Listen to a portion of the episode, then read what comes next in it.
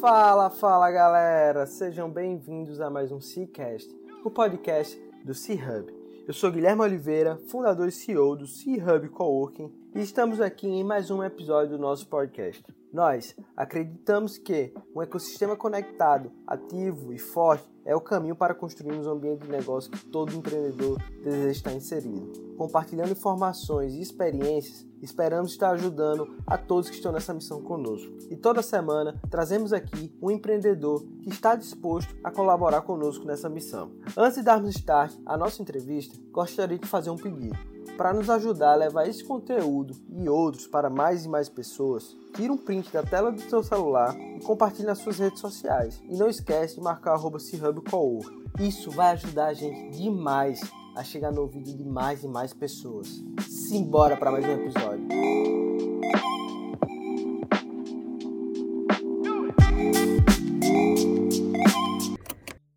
Existirmos, a que será que se destina?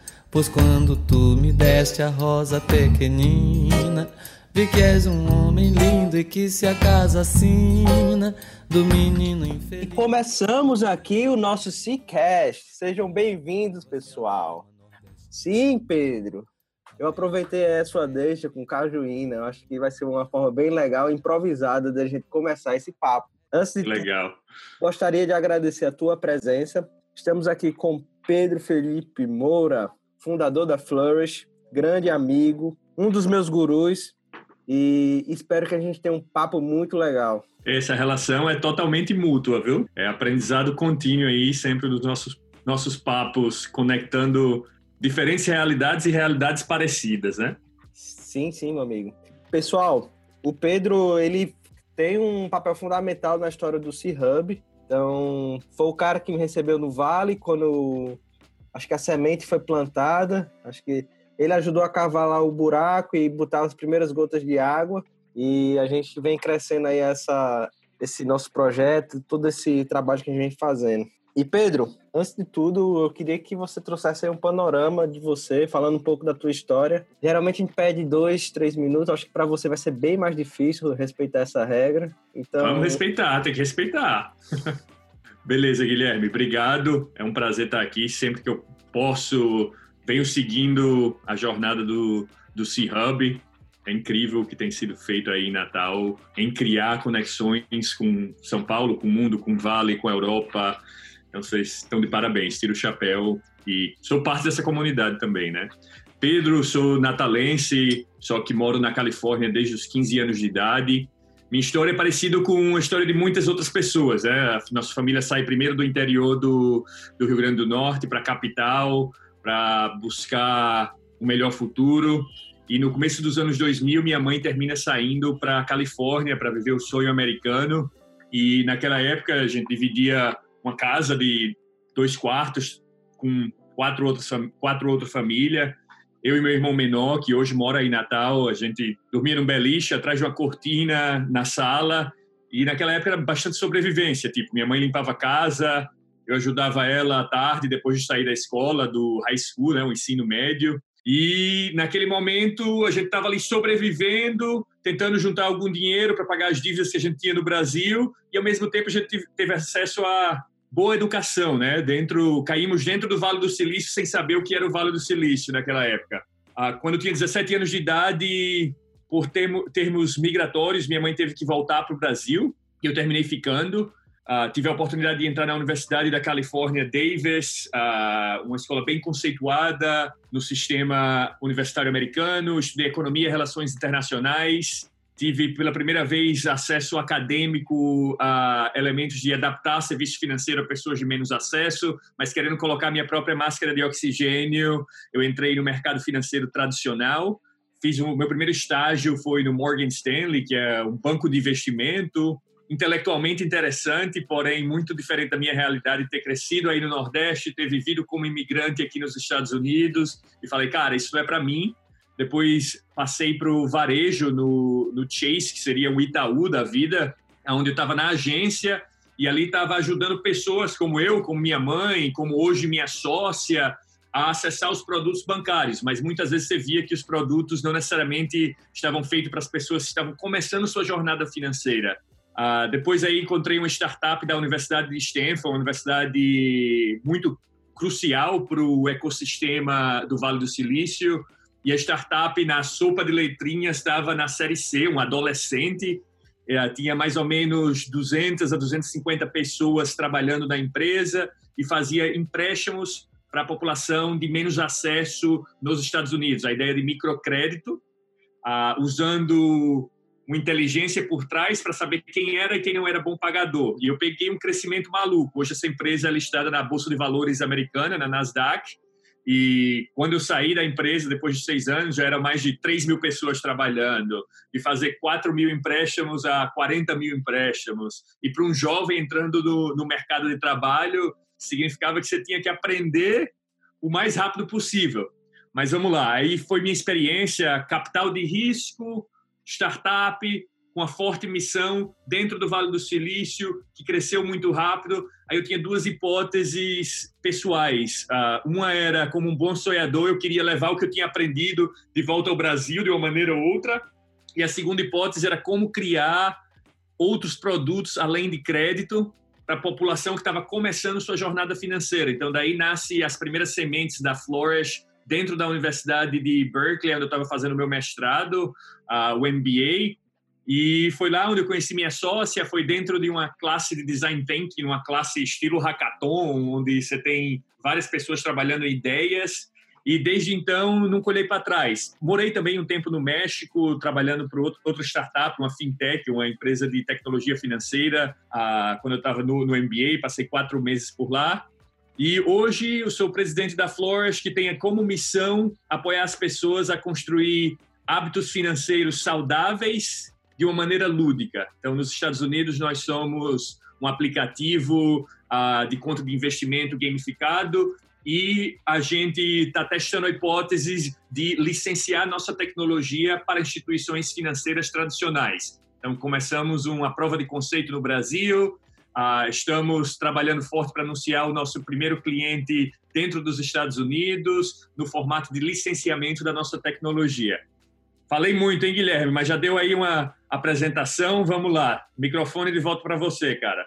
Cara, parabéns aí pelo resumo, viu? Eu achava que ninguém era capaz de contar uma história dessa de alguns aninhos em três minutos. Assim que eu fui pro Vale, a Flor estava passando por um processo de aceleração e eu achei aquele ambiente ali fantástico. Eu vi, putz, vocês tinham ido para a final com, acho que tinham 100 startups, eu acho, participando do concurso. Então, vocês foram para a final, que eram as 20 melhores, e ficaram entre as 10 melhores, se eu não me engano, se eu não me recordo agora. E aí me veio a pergunta, cara, montar uma empresa aqui talvez seja bem mais fácil que no Brasil. Por quê?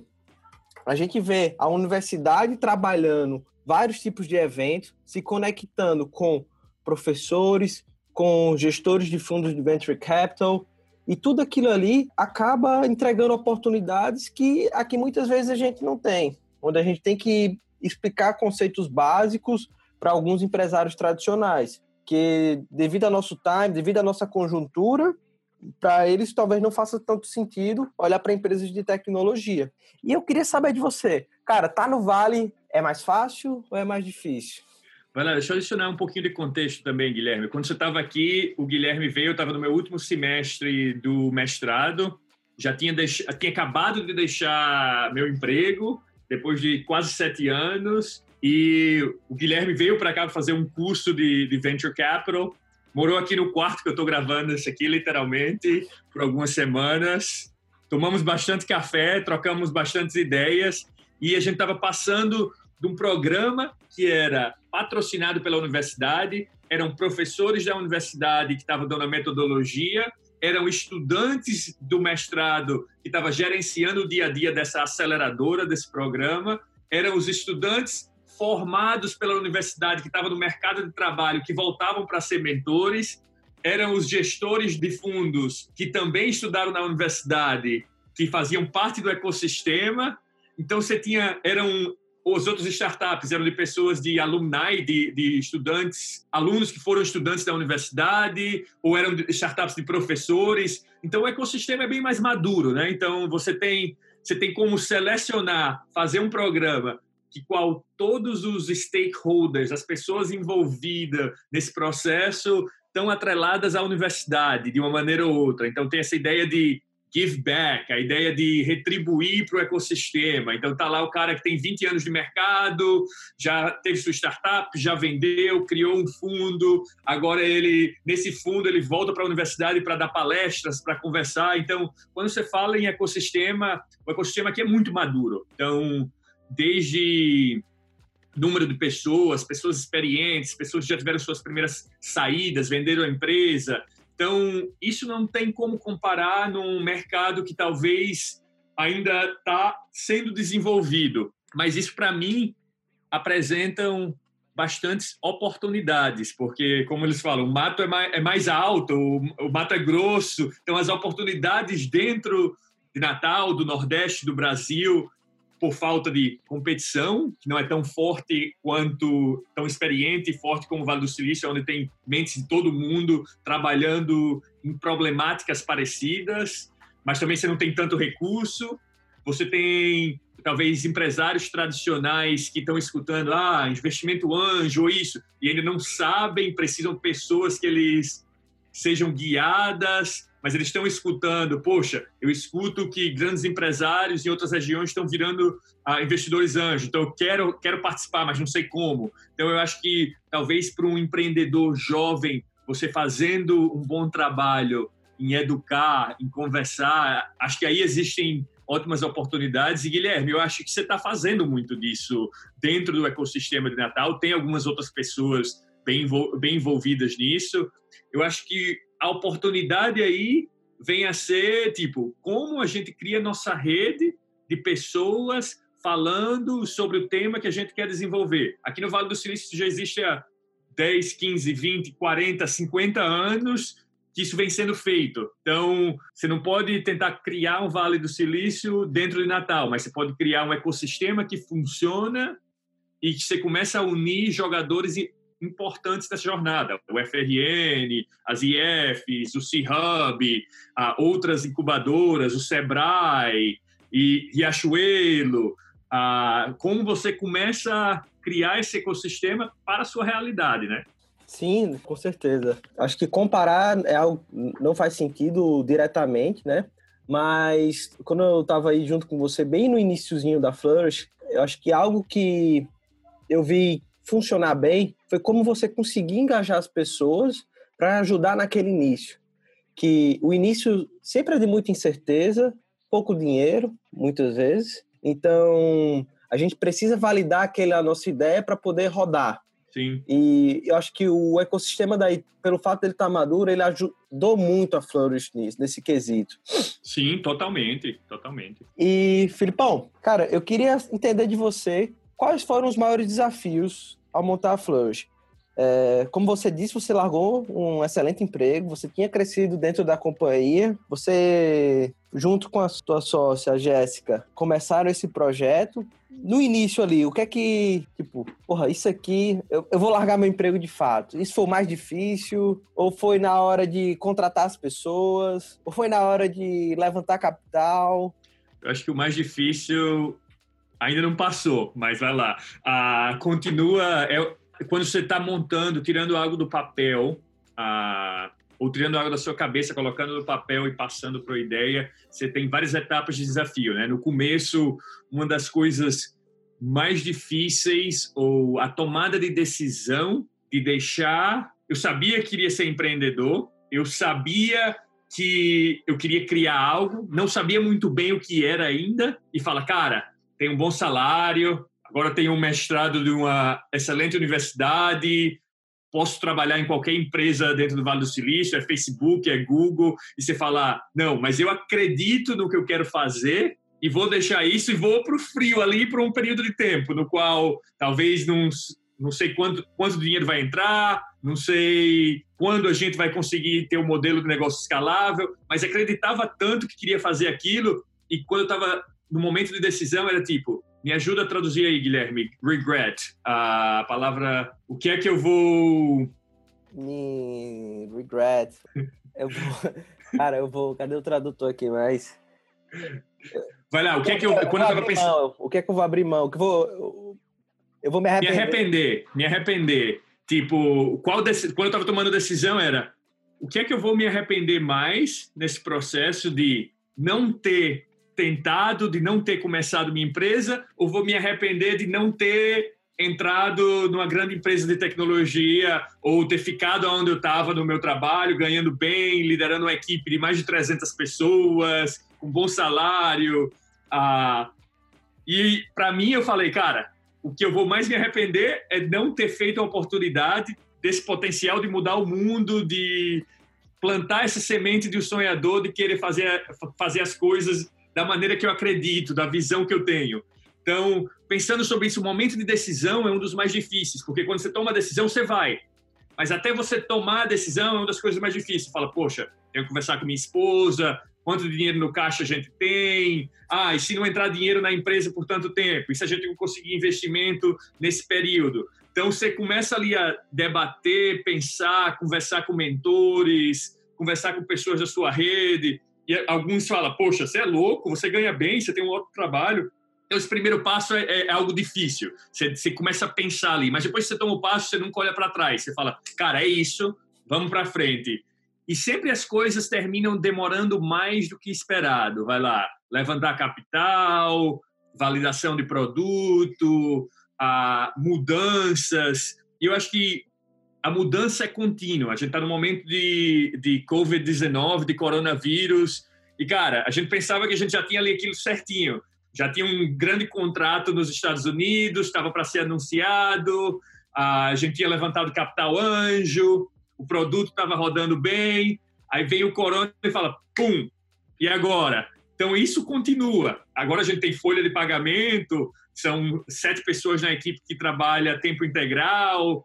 Então os desafios vão mudando e a velocidade que você tem que tomar decisões é muito rápido e você tá, se encontra, principalmente no começo, nos primeiros anos, você se encontra contra a parede muitas vezes. Você fala, poxa, só tenho caixa três meses, quatro meses. E se eu não resolver essa próxima fase, seja o que for, investimento, receita, produto com um certo número de usuários, você pode morrer. Então, isso no startup você ter esse mindset, como eles falam nos Estados Unidos, a maneira de pensar, continua sendo um dos grandes desafios. E para o um empreendedor, as pessoas não falam muito nisso. A parte psicológica é uma das mais difíceis, porque você está passando por essa jornada sozinho muitas vezes. De fora parece ser algo glamouroso. Pô, esse cara escreve na pequenas empresas, grandes negócios, está dentro do Vale do Silício, tem uma equipe em Natal e na Califórnia, mas muitas vezes é desafios que você está passando que só você e sua sócia entendem, que se você não encontrar uma rede de outros empreendedores que estão passando pela mesma coisa, você termina muito fácil desistindo ou pegando o caminho mais fácil. Então, esses desafios continuam acontecendo e qualquer pessoa que está escutando, que tem uma startup, que está nos primeiros anos, deve entender isso. Isso não é se você está no Vale do Silício ou no Brasil. Seu trabalho como startup é encontrar o modelo de negócio escalável o mais rápido possível, fazendo mudanças. Muitas vezes fazer essas mudanças pode vir a ser difícil, porque talvez não seja o mesmo conceito que você começou, mas sim o que é importante é que seja a mesma visão que você tinha no começo. E o produto vai mudando, a equipe vai mudando e por aí vai. Fantástico. Cara, eu não esperava essa resposta. Então, tipo, pelo que você me traz aqui, é aquela coragem inicial da gente tocar a bola para frente, né? Tipo, bora começar o jogo. Acho que... E Guilherme, para você aí no, no, no C-Hub, na época o Cubo, o que, o que foram uma das, das coisas mais, mais difíceis no começo? Cara, no Os desafios. No caso da gente, foi validar um modelo de negócio que para nossa realidade era bem inovador, né? Então, querendo ou não, a gente pegou um aporte da empresa mãe, certo? Então a gente tinha que mostrar resultado e resultado se mostra com resultado, né? Não tem outro caminho. Então, até aquilo ali não se mostrar, encontrar o modelo certo, o coração apertava, né? Tipo, a gente tem um caso que no nosso sexto mês de vida, a gente tinha perdido 30%, 40% da receita. Então, eu estava quase pertinho do break-even, de uma hora para outra, as coisas mudaram, né? Então, isso eu... para você significava, tipo, você alugava a loja antes e depois você falou, poxa, vamos criar um espaço colaborativo. Agora o modelo de receita não é um, um inquilino pagando tudo, vou ter pessoas em frações pagar isso, e você tem que fazer alto investimento na infraestrutura. Tem isso, né? Que, o que eu considero é que a gente parou de. Nosso, a gente mudou nosso serviço, que era alugar espaço. E hoje a gente cria comunidade. Então, você dizer para uma pessoa que você vende comunidade, né? Que danada é isso? Como assim? Eu não entendo. Ninguém, tipo, a primeira visão, ninguém vai entender. Só quando você começa a viver que aquilo começa a fazer sentido para as pessoas. É meio que você provar, né, que aquilo ali de fato, pô, faz sentido, funciona, principalmente para um ecossistema como o nosso, que ainda está amadurecendo. Sim.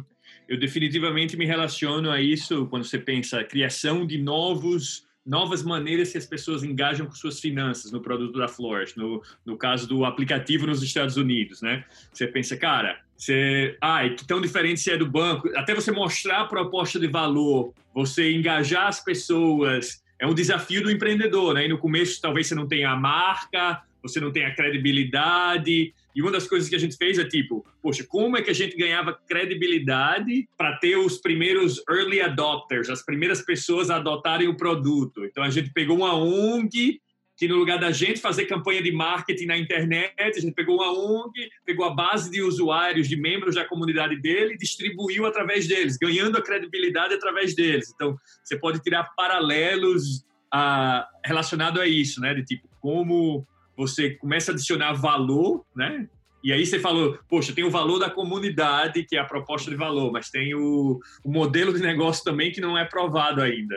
E o que vocês fizeram aí como estratégia foi uma estratégia de comunidade. O que poucas empresas elas fazem, mas é muito importante. Às vezes você, você, às vezes não, você construir a sua empresa, a sua proposta em volta de comunidade fica muito mais fácil. Desde a fazer uma campanha de marketing, porque você vai conhecer aquelas pessoas ali como ninguém, aqueles caras vão defender o teu negócio com unhas e dentes, e fazer uma validação de um produto de um serviço novo fica muito mais fácil. Você tem ali um grupo controlado que você conhece como fosse ali teu, teus filhos, né? Isso é muito importante, né? a ideia de co-desenhar e adicionar valor, entender muito bem a comunidade no qual você está desenhando o produto, né? Você quer abraçar o mundo no dia, no dia um, não vai funcionar. Você tem que segmentar, entender, criar um nicho de mercado e ajudá-los bem, né? Sim, sim. E, Felipão, alguns minutos atrás você tocou, né? A Flor estava com alguns negócios engatilhados e essa situação do coronavírus mudou muita coisa. E eu queria que você trouxesse para a gente uma perspectiva de como as instituições financeiras elas estão vendo esse cenário. A gente sabe que, por exemplo, quem tem empréstimo de carro, que são os leases aí nos Estados Unidos, estão suspenderam a parcela, jogaram para frente. Mortgages a mesma coisa. Empréstimos de educação também. Mas basicamente essas instituições estão aceitando essa perda, obviamente com uma ajuda do Estado americano, que saiu muito dinheiro para eles. E, e, pronto, eles não estão assumiram, é isso. Ou eles estão procurando soluções para poder se proteger um pouco mais, ou se reinventar. Deixa eu dar uma pincelada antes da gente entrar nesse elemento do, do empréstimo, Guilherme, só para dar um contexto do, do Corona e o contexto do qual eu posso falar meu entendimento do, do mercado. A gente começa a licenciar nossa tecnologia para instituições financeiras. Nos Estados Unidos existem 10 mil bancos no Brasil, o número talvez é 150. Ah, em específico, cooperativas de crédito é com quem a gente está trabalhando nesse momento. Existem 4 mil, 5 mil delas nos Estados Unidos. E eles não são, talvez, os bancos Itaú, Bradesco, talvez tipo um BMG aí no Brasil, ou um banco de médio porte.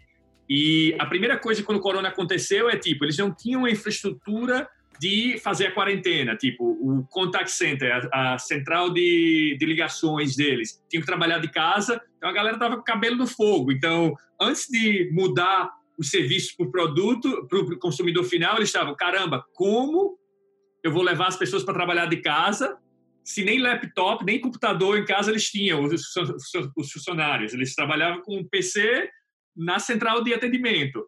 Então, o primeiro passo foi: o que é que eu faço? O meu cabelo está em fogo, eu tenho que apagar esse fogo. Então, depois começaram a vir os estímulos do governo americano voltado a empresas e a pessoas físicas, parecido como teve no Brasil. Então, os bancos tinham que adaptar seus processos para poder desembolsar esse dinheiro. Então, virou ali, a urgência era primeiro apagar o fogo, aí agora já vem os estímulos do governo, e o que é que isso significa para o consumidor final? Se você for simplificar, tem as pessoas que continuam trabalhando e as pessoas que perderam seu trabalho, simplificando o mundo. As pessoas que perderam seu trabalho não vão necessariamente poder pagar suas contas. Olha, metade da população americana não tem 400 dólares numa conta poupança caso tenha uma emergência. Então, estão vivendo contra-cheque a contra-cheque, estão ali endividados e tem que continuar pagando. Então, você pensar em empréstimo específico, o que, que os bancos estão fazendo? Estão fazendo programas de pague o que você, o que você puder, não pague só o mínimo, pague o que você puder, pelo menos para poder estar recebendo algo. Se você não puder, tem um programa que eles chamam Skip Payment, pule um pagamento, sim. Os bancos estão comunicando muito o estímulo do governo com essas pessoas falando, ó, oh, você está recebendo dinheiro, lá, lá, lá, através da gente, para tentar que as pessoas continuem pagando o máximo possível. Aí vai lá, tem em termos de empréstimo, vai ter empréstimo do governo, eles podem pausar e colocar só essa quantidade lá no final. Mas se não for do governo, as empresas têm como criar os seus próprios processos. Então, o banco pode dizer: ah, não, vamos pausar esses pagamentos por três meses e você pode depois pagar no final essa fração dividida nos outros pagamentos. Então, eu acho que cada instituição, Guilherme, respondendo a sua pergunta, tem um pouco de como ele pode fazer, baixo de certas regras, e ah, algumas instituições estão fazendo um bom trabalho, estão ativamente comunicando, mas a maior parte, como cliente, você tem que ligar, você tem que entrar em contato, você tem que tentar negociar, senão eles não vão necessariamente chegar para você, ó, temos esse desconto. É, eles estão avaliando caso por caso, mas criaram processos mudando sua tecnologia, seu dia a dia para adaptar a isso. Entendi. Faz total sentido. Acho que não só o setor financeiro, mas outros, a gente do setor de locação, né, teve um, pouco disso, né? Até porque são realidades diferentes, algumas pessoas não estão sendo tão atingidas por essa situação do coronavírus, mas já outras sim estão sendo bastante atingidas. Então, ter que reformular esse processo aí interno, acho que, de fato, é, acho que era urgência no momento. Mas algo que eu me pergunto assim, até um pouco parecido com o nosso setor. E aí? Mas o que é que a gente vai fazer diferente, né? Por exemplo, pô, o setor de locação querendo ou não, é, é, muito tradicional, é tipo. É como você vender esse feijão ali, né? Mas como vender feijão de uma forma diferente? Emprestar dinheiro. Como emprestar dinheiro de uma forma diferente? Como, como é que essas instituições estão vendo seus clientes? Elas estão buscando ver de uma outra forma? Vai lá, eu diria que aí vem a oportunidade para empresas menores. Ah, dinheiro, na minha realidade, dinheiro está na cabeça de todo mundo. Só que, como eu mencionei, o, o incêndio bateu, eles têm que apagar o fogo. Sim, aí a casa tá, os escombros da casa ali, a construção, agora tem que reconstruir. Só que instituições que são gigantescas, eles não têm necessariamente a velocidade de como reconstruir. Nós, como startups, como empresas menores, se a gente tem o caixa, se a gente consegue sobreviver o que está acontecendo, vão abrir muitas oportunidades de reinventar bem mais rápido serviços, processos, dinâmicas para apoiar o consumidor nessa nova realidade. Vai lá, a gente estava conversando uh, tem alguns dias sobre músicos e artistas uh, que talvez não são os maiores que estão fazendo live e estão se reinventando. Mas é tipo, poxa, fazia show de boates, casamento, não está acontecendo, não vai acontecer no futuro próximo como você se reinventa? Para mim, como startup, eu tinha um contrato com a instituição financeira, que era um programa de incentivo à poupança que a gente ia fazer para eles. Então, o que acontece, terminou acontecendo. Cara, é muito importante, porém a gente não consegue fazer, porque todos os nossos recursos estão indo para os ajustes dos empréstimos, para a distribuição dos estímulos do governo. E apesar de ser muito importante, a gente, como empresa, aquela dor não era a dor principal. Então, o que, é que a gente fez? Poxa, será que a gente consegue se readaptar? Uma das mecânicas de jogos e loterias que a gente tinha no nosso app, e fazer pague seu empréstimo em dia e a gente vai lhe recompensar com certas mecânicas de atividade que a gente utiliza no nosso, no nosso aplicativo para poupança. Então, a gente está tentando buscar as dores atuais. Outra coisa, a gente, como startup, a gente falou, cara, a gente precisa de caixa. As empresas grandes, que era nosso, a nossa hipótese de licenciar tecnologia para grandes instituições bancárias, não está batendo. O que é que a gente pode controlar nesse momento? Então, a gente falou, a gente tem o app, que é conta laboratória, onde a gente testa essas mecânicas. A gente viu recorde de downloads, de pessoas baixando o aplicativo, usando, porque a gente conseguiu acelerar o processo e a comunicação ao usuário final. A gente também está pensando em falar, cara, será que a gente consegue fazer consultoria para as instituições sobre voz do consumidor? O que é está acontecendo? Porque mudou totalmente. Como a relação deles com finanças está mudando e está muito relevante para as pessoas nesse momento. Então, que é que eu, como é que eu resumiria isso aqui? Eu resumiria isso com, cara, você tem que entender o seu consumidor muito bem, os seus parceiros, entender onde eles estão na jornada nesse momento, entender que o mundo do futuro vai ser diferente, mas qual é a dor atual que eles têm que você possa resolver e gerar caixa e gerar receita. Eu imagino que, tipo, você pensar o C-Hub totalmente parou de funcionar físico, mas o podcast não parou, as conversas não pararam, a maneira que, que a comunidade pode se ajudar, isso não termina. E talvez sejam ainda seis meses até você poder voltar a ter o pitch server de vocês, os eventos locais que tem 50 pessoas numa sala, 40 pessoas numa sala. Isso vai mudar.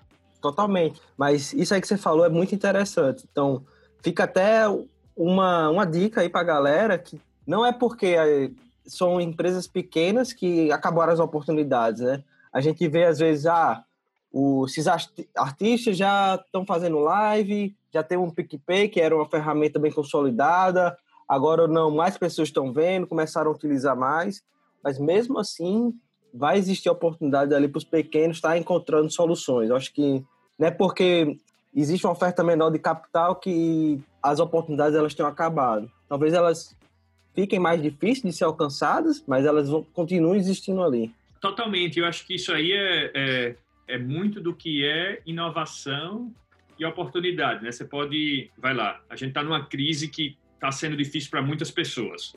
A gente já vê amigos, familiares sendo afetados pelo vírus. A gente vê nos Estados Unidos 30 milhões de pessoas ah, aplicaram para desemprego. 30 milhões. Então não é trivial. Está acontecendo com todo mundo. Agora, você tem duas maneiras de pensar. Você fala, cara, eu sou a vítima e não consigo levar isso para frente, ou eu sou o maluco que vê oportunidades no momento que está acontecendo uma reviravolta no mundo. E se você escolhe ser a pessoa que ativamente procura oportunidades dentro disso, você vai encontrar. Porque as pessoas continuam tendo que viver, as pessoas continuam tendo que talvez tenha menor capacidade de compra, mas tem que comprar certas coisas e independente do mundo de trabalho que você trabalha, se você é um artista, se você trabalha no ramo de alimentação, financeiro, educação, o seu mercado mudou e nunca vai voltar ao que era, ao que era antes. Nunca, nunca. Agora você faz parte dos que estão reinventando o seu mercado ou você é o que vai ser a vítima, esperar e entender como esse mercado vai funcionar e voltar? Eu acho que é muito disso. E isso é fácil de dizer, difícil de executar. Eu sou o maluco ou a vítima? Pedro Felipe Moura. Posso fazer uma camisa? Eu acho, que eu, eu acho que eu sou o maluco, certeza. Eu quero ser o maluco. Vou tentar entrar nesse grupo também, ó. Você está dentro dele, cara. O que, o que vocês estão fazendo aí está totalmente parte disso. Mestre, é, saindo um pouco do assunto Covid, você é uma das pessoas que vem vivendo isso de forma intensa. Estou podendo acompanhar de perto essa oportunidade e validar um negócio B2B ou B2C. Eu queria que a gente falasse um pouco da dinâmica desses dois modelos. Eu conheço gente que, alo... que ama B2C e eu conheço gente que adora B2B. Diz que é bem mais fácil vender para uma empresa. Vai lá, B2, B2C, né? Direto ao consumidor final, eu, você, quem está escutando B2B, vendas enterprise, né? Vendas para grandes empresas ou venda para para empresas, né? não precisa ser necessariamente grande. A gente começa, vai lá, como empreendedor, a gente começa direto ao consumidor, mais rápido, conseguimos validar certas coisas, mas o modelo de negócio para a gente era muito difícil. A gente precisava de muito capital para construir uma marca, escalar do modelo de negócio no qual a unidade econômica do negócio fizesse sentido, no qual a gente não conseguiu com capital de risco, a maioria que a gente estava validando, vai lá direto ao consumidor, criar marca, muito capital para adquirir consumidor, porém você consegue começar mais rápido, porque é mais fácil convencer uma pessoa do que uma empresa. B2B, talvez um mercado que não seja tão sexy, por, por se dizer, você, tá, não é uma sua marca não vai necessariamente estar tá na frente de todo mundo, mas os contratos são maiores. Quando você vende, está lá dentro, é difícil das pessoas lhe tirarem. Só que é uma venda em grupo, demora mais tempo, o ciclo de venda é muito maior. Ah, você precisa ter conhecimento específico desse mercado, das pessoas, a tomada de decisão sempre vão ter várias pessoas envolvidas. Tem a pessoa que está ali vendendo o seu produto lá dentro, o que eles chamam de champion, né? O, lá, lá dentro da empresa. Tem a pessoa que vai só bloquear, não quer que você esteja lá dentro. Então, tem todo um processo diferente. Eu acho que é músculos completamente diferente para instituições. Então, aí, em resumo, eu diria ciclos de venda muito maior do B2B, B2C muito mais curto, porém, receita bem maior no B2B versus o B2C. Ah, mas cada um tem suas dificuldades. Né? Você tem que entender, no mercado B2B, o meu produto ele é grande o suficiente, eu só tenho certas empresas que têm essas dores.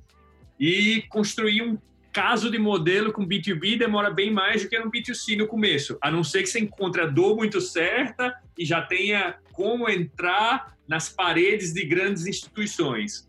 Você fez um resumo aí fantástico e a gente aqui também pode viver um pouco dessas duas dinâmicas, né?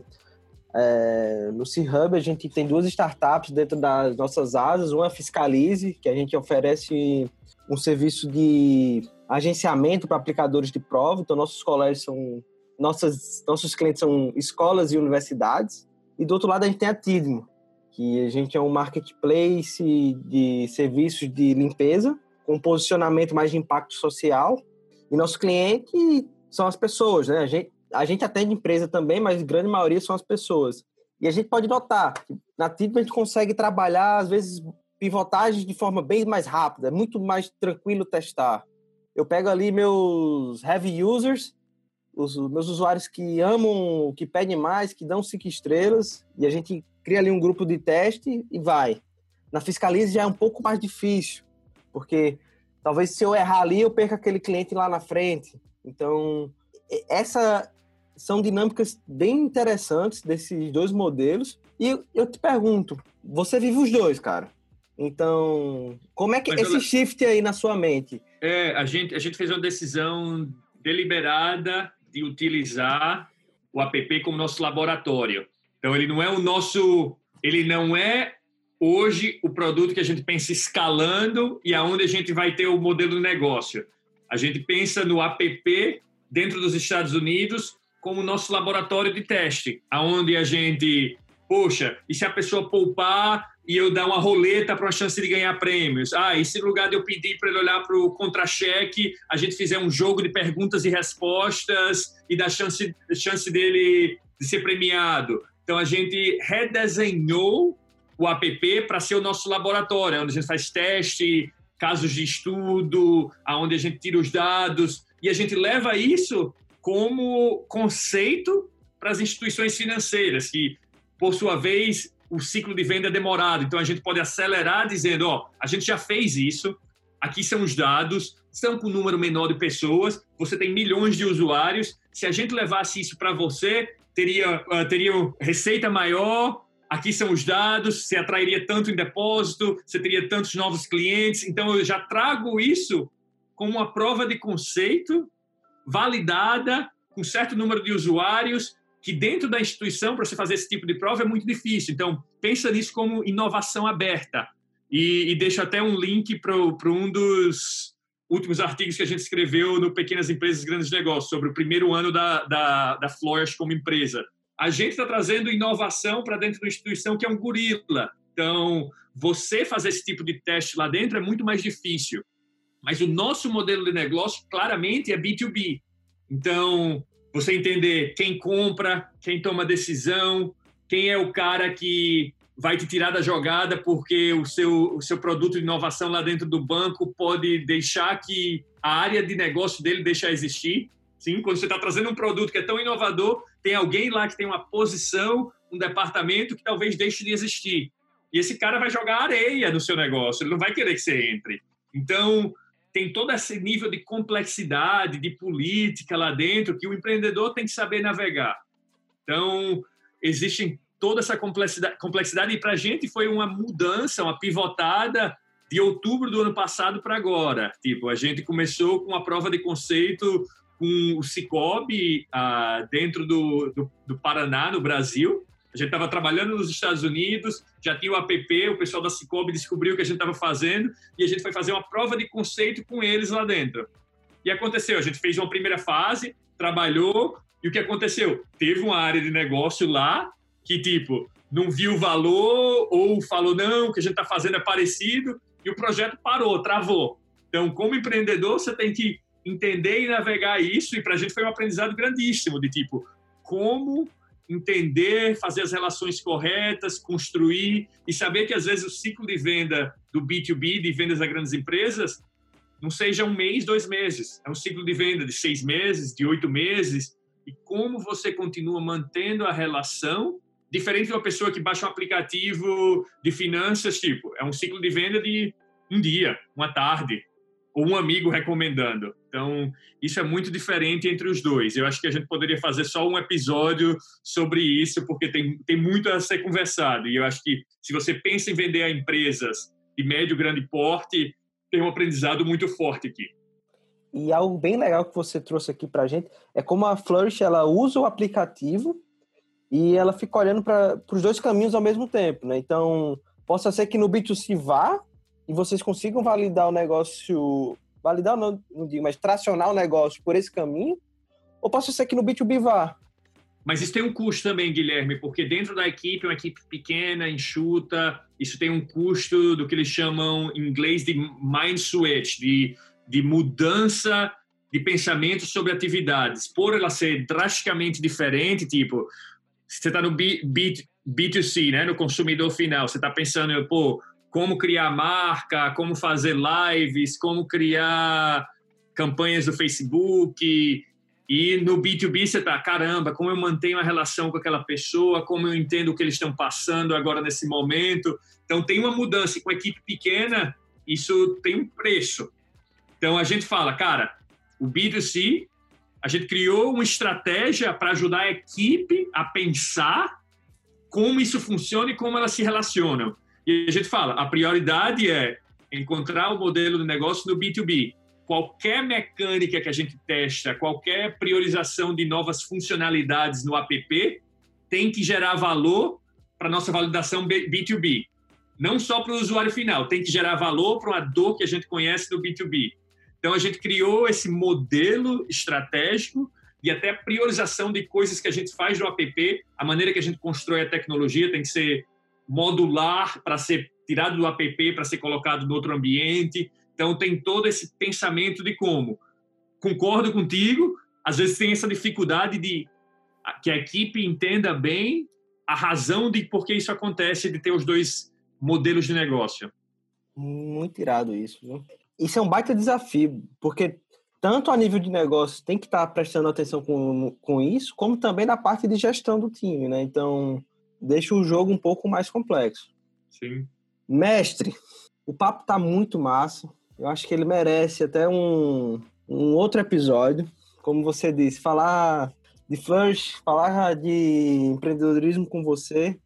É, sempre tem muito insight, a gente tem várias ligações que duram horas e horas. Essa é a primeira que a gente grava. Fico muito feliz aí por você ter aceitado esse convite.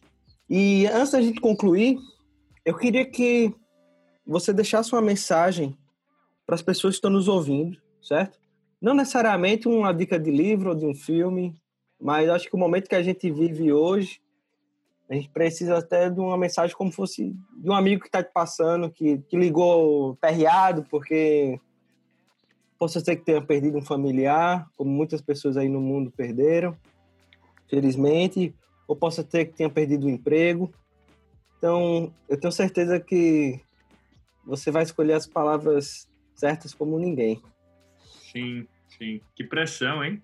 Cara, eu acho que o momento que a gente está passando, a gente saber que não está sozinho nesse mundo é uma das coisas mais importantes, né? Tipo, duas semanas atrás recebo uma ligação do colega meu que perdeu o emprego, trabalhava na empresa há seis anos, já não está trabalhando na empresa. Nosso melhor amigo em comum também perdeu o emprego. Então, você saber que não é só dentro do seu ciclo, mas você saber que tem milhões e milhões de pessoas nessa mesma jornada, tem um nível de empatia. Para mim, tipo, startups que estão com caixa limitado, entrando numa pandêmica, o mundo está mudando, você não está sozinho. Vão ter centenas, milhões de startups que vão morrer. Inevitável. E você só entender que você não está no mundo sozinho, que outras pessoas passam por dores parecidas de negócio, pessoal, física, mental, já tem uma empatia que você cria. Então eu diria, tenta conversar com pessoas, compartilhar o que você está passando. Você termina criando aquela comunidade e te dá forças. E aí você se lembra por que você está aqui, o que é que você quer fazer, o que é que você quer levar para frente.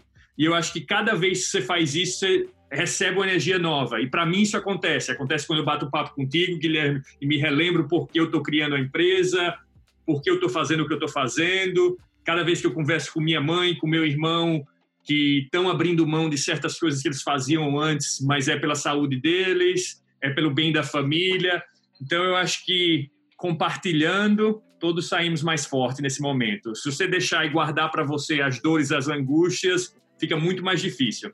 Pessoal, esse foi mais um episódio do Cicast. Agradeço aqui do fundo do meu coração ter vocês aqui até o final com a gente.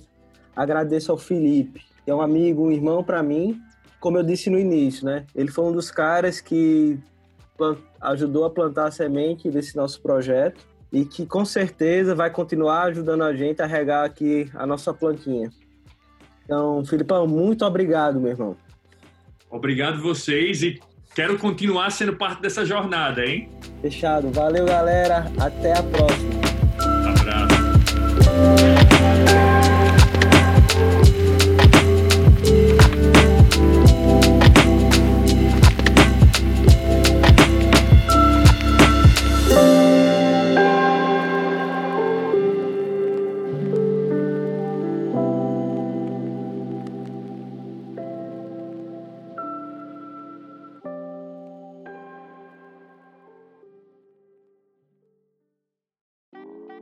Este foi mais um episódio do Cicast e fico muito feliz por você ter ficado com a gente até aqui.